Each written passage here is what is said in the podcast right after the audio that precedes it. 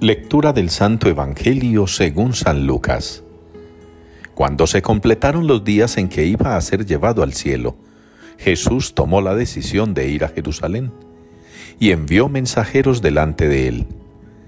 Puestos en camino, entraron en una aldea de samaritanos para hacer los preparativos, pero no lo recibieron, porque su aspecto era el de uno que caminaba hacia Jerusalén. Al ver esto, Santiago y Juan, discípulos suyos, le dijeron, Señor, ¿quieres que digamos que baje fuego del cielo que acabe con ellos? Él se volvió y los regañó, y se encaminaron hacia otra aldea. Palabra del Señor. Dios está con nosotros. Es la respuesta que nos une hoy en la liturgia al Salmo 86 Dios está con nosotros. Dios está con nosotros. El Señor está con nosotros. Ese nombre, el Emanuel, que conocemos bíblicamente para identificar a Jesús, Dios con nosotros. La presencia de Jesús en el mundo obedece al querer de Dios estar con nosotros. Y el haberse hecho Jesús hombre, y como hombre haberse hecho pan para alimentarnos, para quedarse con nosotros en la Eucaristía, haber instituido a sus discípulos, haber, eh, digámoslo de alguna forma no muy académica, instituido la iglesia para perpetuar su presencia en el mundo. Todo ello nos lleva a meditar esta respuesta del Salmo como una realidad que tenemos clara.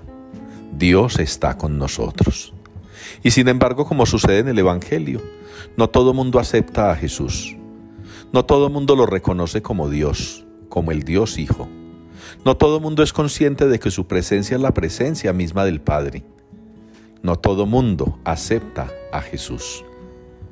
En nuestras familias, en nuestros barrios, en nuestro entorno, en el mundo entero, en los ambientes académicos, laborales, a veces en los círculos sociales nos encontramos ya cada vez más personas que no aceptan a Dios, que no reconocen su presencia.